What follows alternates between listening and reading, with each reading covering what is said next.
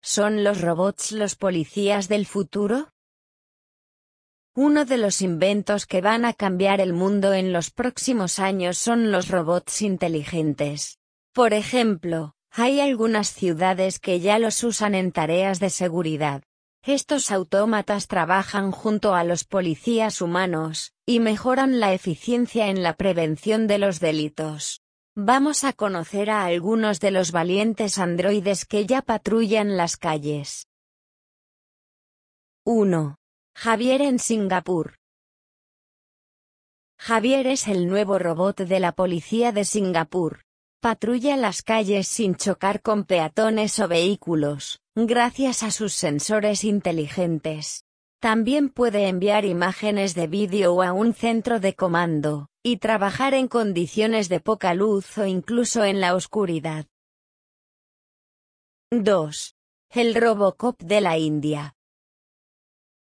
En India, la empresa H-Bots Robotics creó un Robocop que mide 1,5 metros de altura. Lleva gorra de policía y está considerado la versión beta de un robot policía inteligente. Su objetivo es ayudar a mantener la seguridad en las calles.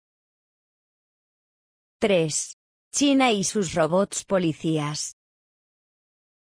China también está a la vanguardia en el uso de robots. En la comunidad de Andan, en la provincia de Hebei, los androides uniformados ayudan a controlar el tráfico.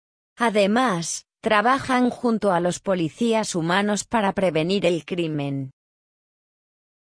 La eficacia de estos robots es innegable. Pero también tienen sus detractores.